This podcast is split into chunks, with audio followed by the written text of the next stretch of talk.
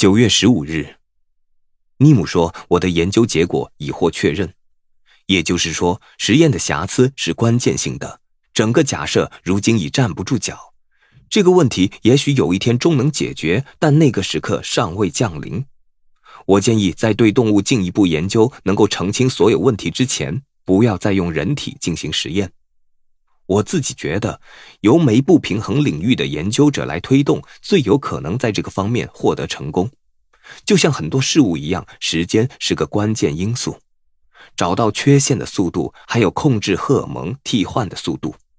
我很想协助这个领域的研究，也想参与找寻可用以局部控制脑部皮层的放射性同位素。但我现在知道，时间已经不允许了。